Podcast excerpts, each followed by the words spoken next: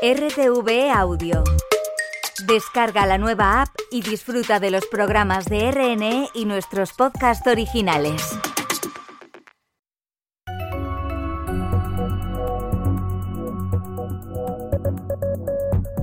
Radio Exterior de España. English Language Service. Greetings from Madrid and welcome to the English language broadcast of Spanish National Radio, where we bring Spain to you through our shortwave broadcasts. Amy Egan speaking alongside my colleague Marilyn Quintana. The 24th of February marks the second anniversary of Russia's invasion of Ukraine. That's two years of conflict, of death and destruction, of losses. On today's broadcast, we are going to take the time to discuss what's happened up until now and what we might expect from the future. Political scientist Borja Lasheras joins us.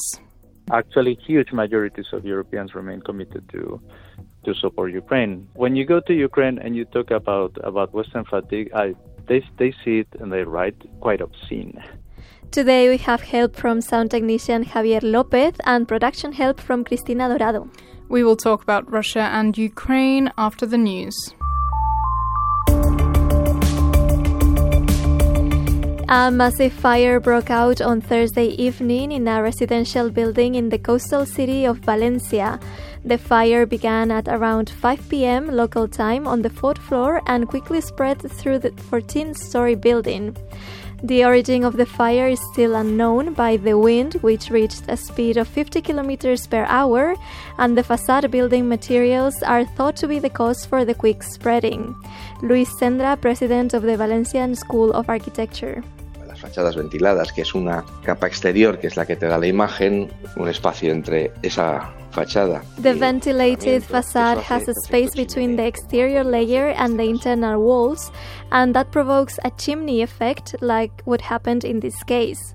The facade was also covered by polyurethane, which is commonly used as an isolating material but is also very flammable and it needs to be covered by fire resistant barriers.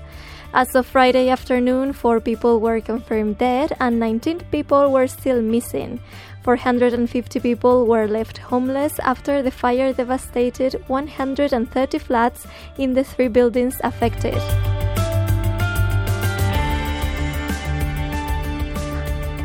On Friday morning, Prime Minister Pedro Sanchez traveled to Valencia to express his solidarity and empathy with the victims and the families affected by the fire.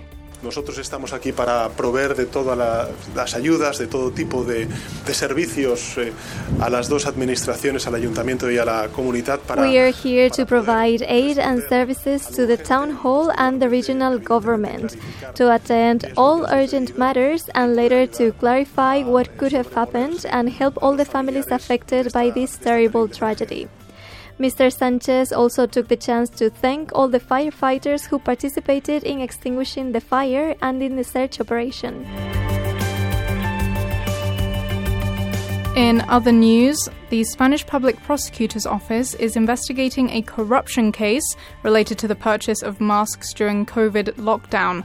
Koldo Garcia and his business partner Victor Aldama are under investigation for allegedly receiving 9.5 million euros in illegal commissions.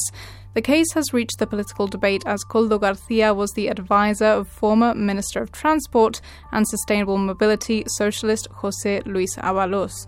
Mr. Ábalos defended himself from the accusations of his involvement in the case. I'm calm and I have always been calm. What I don't understand is his participation, he said. Está bien, yo siempre he estado tranquilo y sigo tranquilo. Lo que no acabo de entender es su participación en esto. Prime Minister Pedro Sánchez also came under fire as the opposition accused him of being aware of the case before Mr. Ábalos stepped down as minister in 2021. Cuca Gamarra, General Secretary of the People's Party, Lo primero que pedimos son explicaciones y unas explicaciones we que ask for explanations. They have to come with resignations, but first Mr. Avalos has to explain himself. Him and also Prime Minister Pedro Sánchez, who discharged him as minister.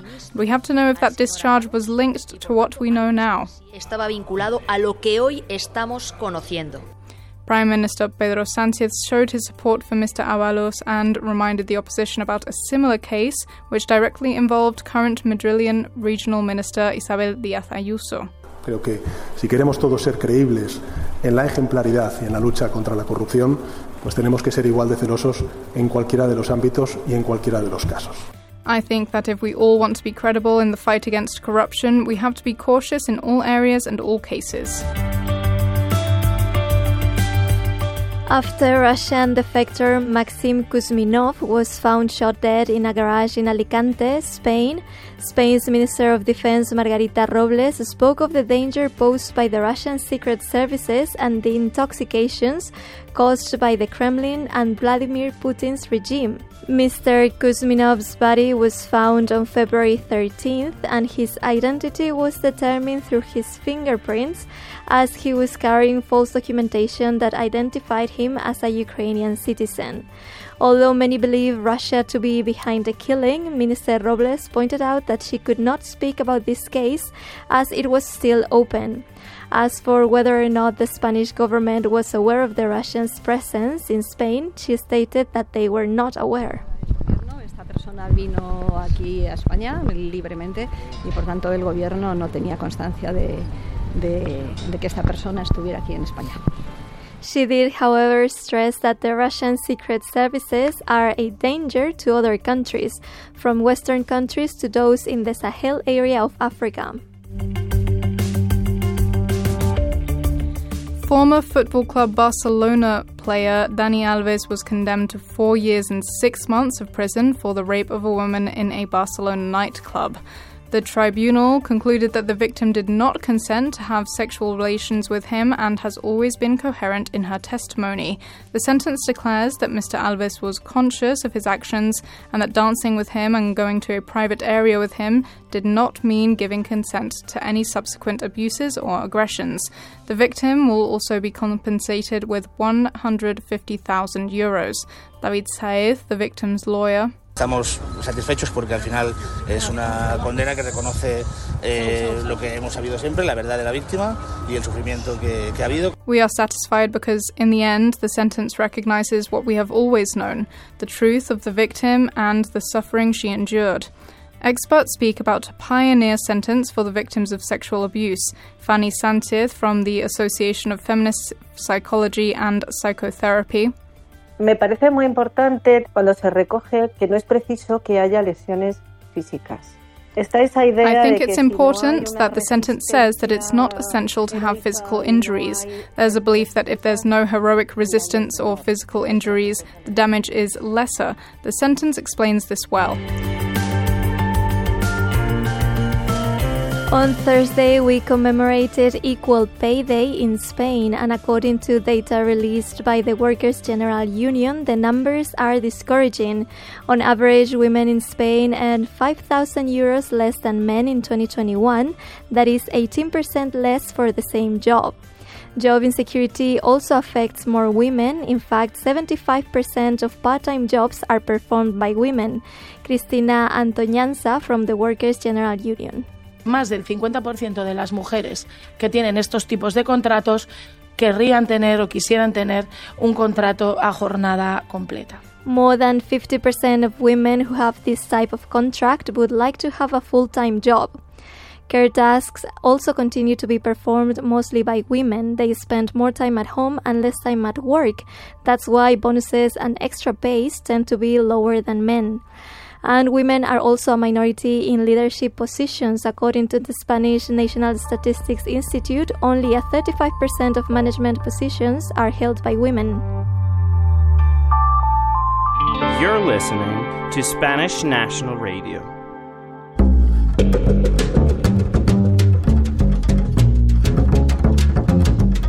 You're tuned to the English language service of Spanish National Radio. And we'd like to remind listeners that you can get in touch with us via email at the address english at rtve.es. And you can also send us WhatsApp voice notes to the number 34680 688 698. And we especially enjoy receiving letters and postcards which you can send to RNE Casa de la Radio, Avenida Radio y Televisión 4, postal code 28223, Madrid, Spain.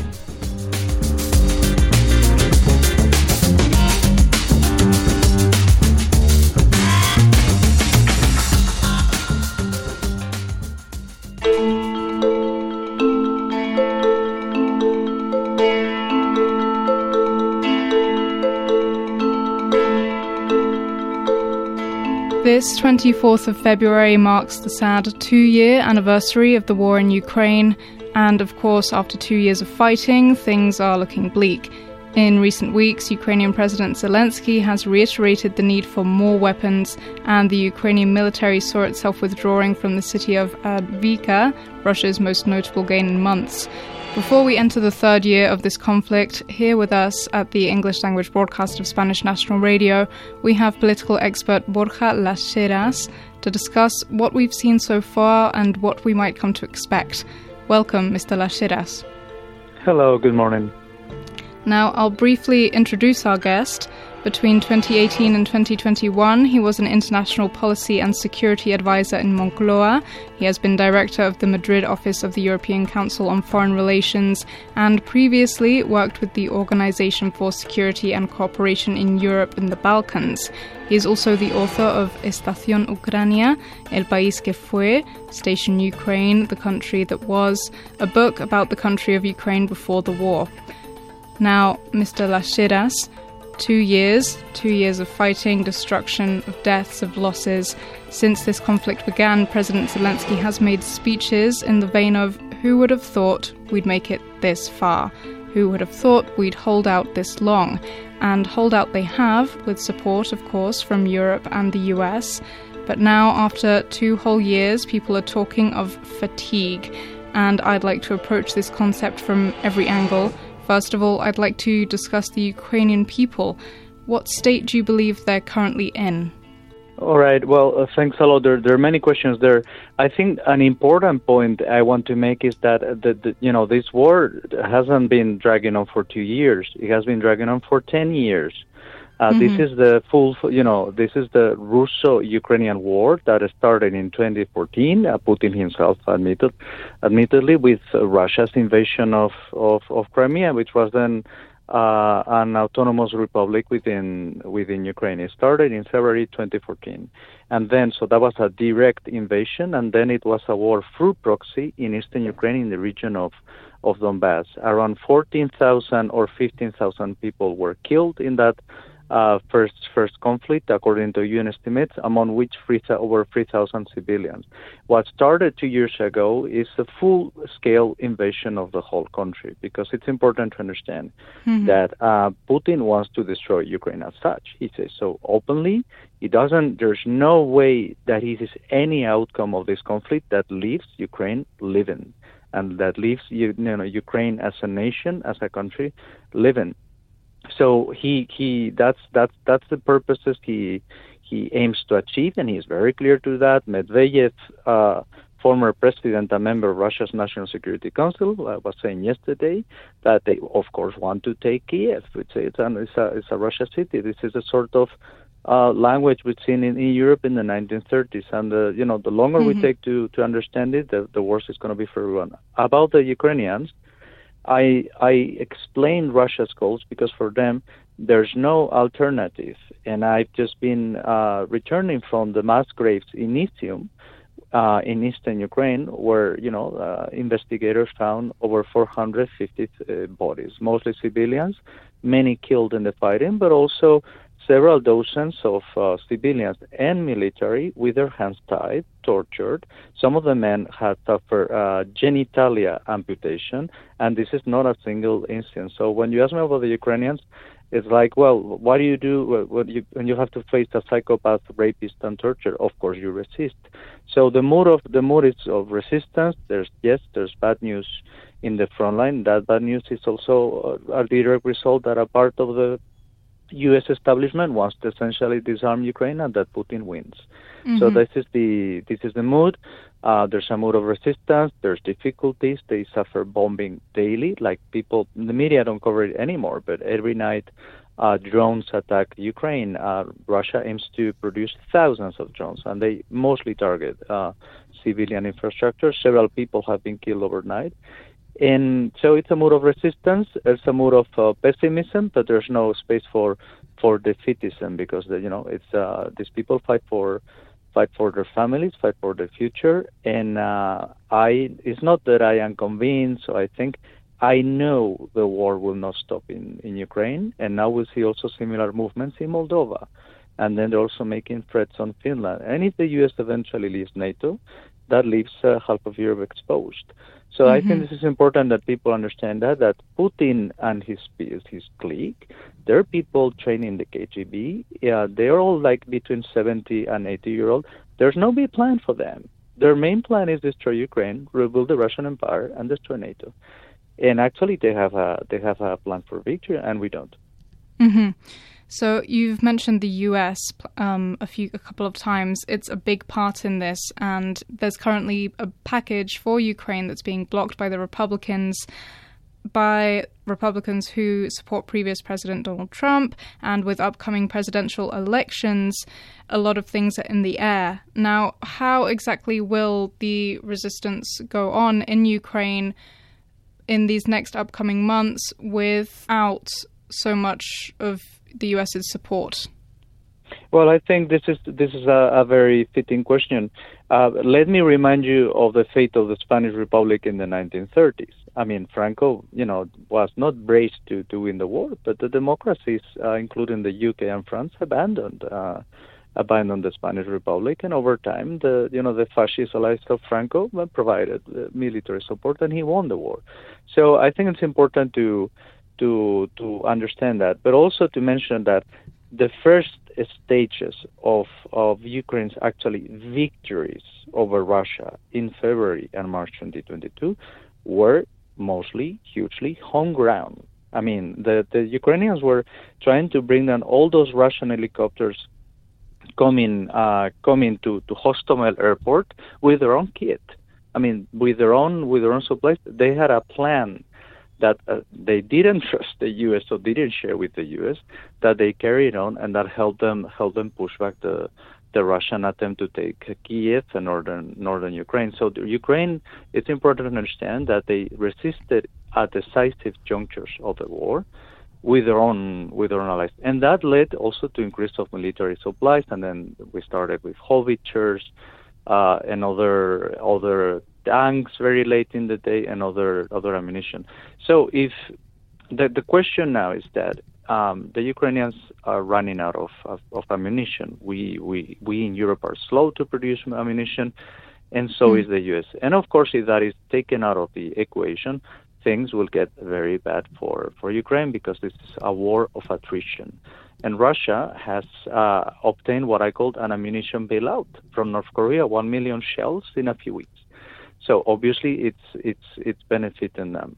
If the U.S. package is approved, it's actually already quite late in a way that uh, mm. Russia Russia has the the advantage, and it will have the advantage at least until the summer. Now things eventually can also turn more complicated for for Russia as Ukraine is ramping its own production and uh, the Europeans are, are, are stepping up. But um, if the U.S. package is not approved, then uh, I'm not saying it's decisive. I don't think it will be decisive, but of course, uh, it will be very detrimental for for for Ukraine. So that's that's that's undeniable. We're talking about the support that Ukraine receives from abroad, and I was wondering, this recent year we've seen conflict break out in the Middle East. And mm-hmm. I was wondering if you have any perspective of how perhaps it might have split focus or changed uh, priorities abroad towards helping Ukraine versus also becoming involved with what's happening in Palestine and Israel? Well, I think it's uh, for, for once Iran is Iran is a party to the Middle East conflict, no? Because it, uh, as, as you've seen for these Reuters uh, exclusive, they they are supplying Russia with 400 ballistic missiles.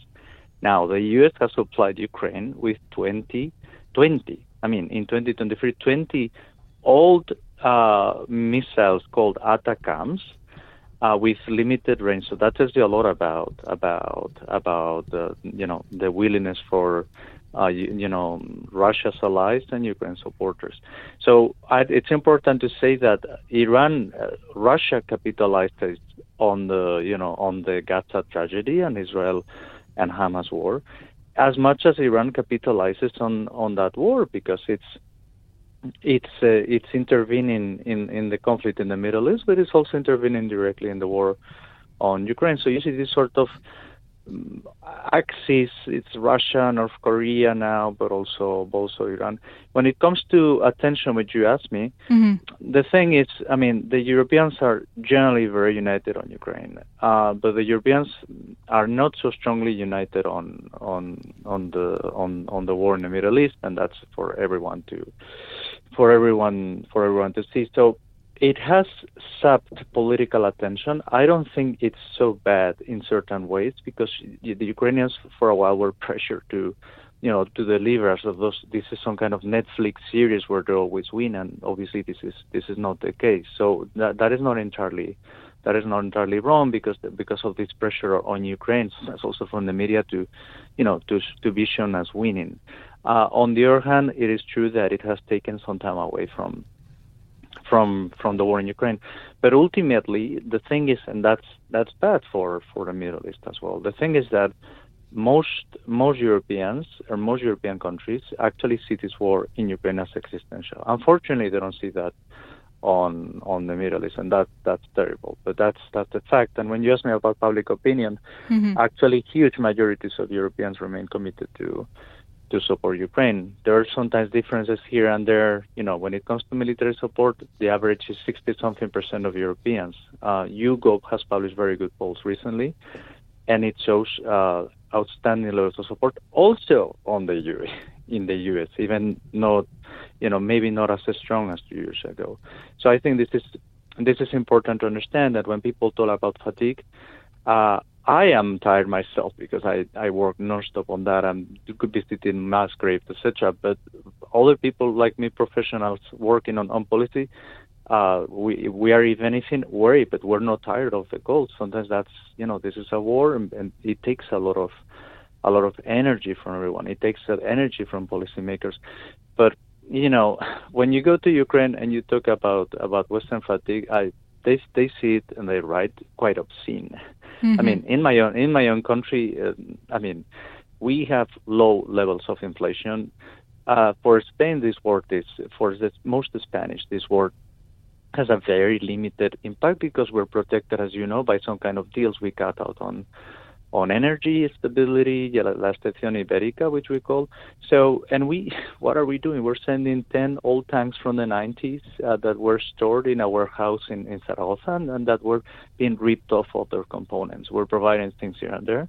But for most Europeans, this is a very, you know, this is a very easy war. They just watch it on TV. They don't have to do much about it. And some countries are more exposed than others. That's no doubt about that. hmm I was wondering, talking about this inflation that perhaps we in Spain are are partly protected from.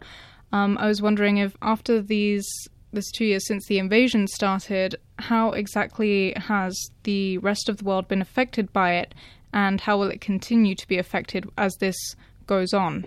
Yeah, good question. So it, it depends, Amy. There, um, for instance, some Latin American countries, and you can you can see that in the in the policy on, on Brazil, they're affected on obviously also on on their energy delivery. They're affected on their energy prices, no doubt.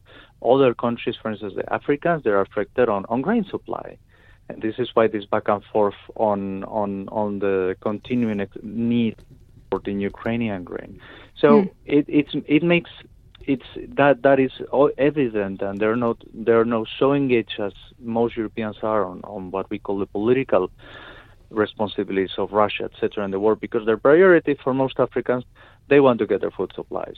The priority for for uh, some Latin American countries, not all, by the way, but some, is you know finishing the war so that you know they can have uh, price stability, etc. It makes I understand that. That's uh, that's also that that that's a reality, and um, they will continue to be affected depending on what we do now. And and Russia has no intention to negotiate at all, has but to uh, you know to achieve its objectives, and they think they can achieve them in the midterm or long term. Hmm. So there will be no peace negotiations in in in, in a long time because the, the people need to understand that if Russia, especially Putin, thinks he can win, they will play. You know, they will kick the can. They brought the Africans to St. Petersburg only to humiliate them in front of the press, etc. They don't want to negotiate because they want to they want to achieve their objectives by brutal force. And Ukraine will not negotiate its survival, you know. So that's that's that's that's important for people to understand. But on the other hand, the stronger Ukraine gets, the more actually possibilities that eventually Russia will have to to climb down from some of its objectives. Mm-hmm. So I think. Um, and uh, it's important to understand is the last point on, on this question is how will the rest of the world be affected? Well, I think it's easy to understand that if if if Russia prevails in Ukraine one way or the other, it will not stop in, you know, they will not stop in Ukraine. They will go after Moldova. They will possibly go after, you know, one of the one of the borderline NATO countries, especially the, if the U.S. eventually does not, uh, you know, does not abide by its commitments with NATO. So that's that's people that's important to understand that if Ukraine prevails and manages to to to withstand Russia, the war will remain contained to Ukraine and maybe these these implications which you mentioned. But if Russia prevails, the war will go beyond Ukraine. It's not that I think, uh, you know, I consider, I know, because that's that's in the Russian Russian military plan for the next years, and Mhm. so that's that's that's what they want to do. The Finnish people from left, center to right know it very well, and they're getting ready for that. Does it mean that it will happen? No, it's just a it's just a scenario that becomes likelier um, if uh, Putin has a victory in Ukraine. The next years, you said. So, as we enter now this third year of after the invasion began, there's a long road ahead, you believe? There is there is a long yeah yeah it's uh, this is uh, listen uh, Putin tried some kind of uh, you know Nazi Germany style blitzkrieg on Poland and now Poland being now Ukraine and he failed Mm-hmm. for reasons that have been you know you know you know non-stop explained and analyze, etc. So then he moved to a to a long war attrition whereby he's hoping to attrit Ukraine's military, that is, its Ukraine's capacity to, to defend Russian attacks, through constant artillery pounding. I mean, I've seen some wars in my life. Um, some cities in eastern Ukraine no longer exist. Like just, just you know, they're, they're they're reduced to ruins. You mentioned Avdiivka. Avdiivka is no longer a city; it's a bunch of ruins. So they expect to they expect to win that over time, and um, their calculus now is to obtain victory by we think 2026 but if not you know they will try to to to, to stay longer in the game. It's important to understand is that their window of opportunity is not is not unfinished. They will have production issues as as much as as much as strong as we slash our sanctions on Russian military machine. They will have problems to produce problems to equip their people on the front so they're not they're not unlimited so, but yeah, for a while, I mean, uh, yeah, it's you know, and- we've we've made we've also contributed to a long war by continuing to buy. You know, you mentioned the rest of the world. Well, India, China, and the others continue to buy Russian oil. They continue to buy, you know, their their their stuff. They continue to supply them indirectly with chips, etc. That protects the war. Mm-hmm. That protects the war. And it's important to understand the same with the Spanish companies that continue to import liquefied natural gas from Russia. This is all money that goes through the Russian military. Do you think they're building hospitals, roads in Russia? Obviously not. So that's that's that's what they do. There's just uh, literally all that goes to to Russian military. It helps them uh, kickstart their defense industry, and it protects the war. So all those countries that buy things from Russia are responsible to, to, to extend the war and are responsible to, to give Russia an opportunity.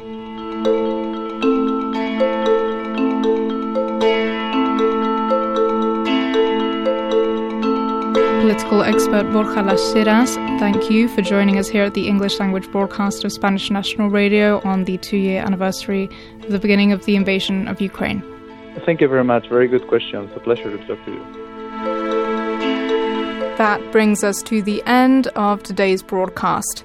You've been listening to the English language broadcast of Spanish National Radio with Amy Egan and Marilyn Quintana. Today we've had help from sound technician Javier Lopez and production help from Cristina Dorado.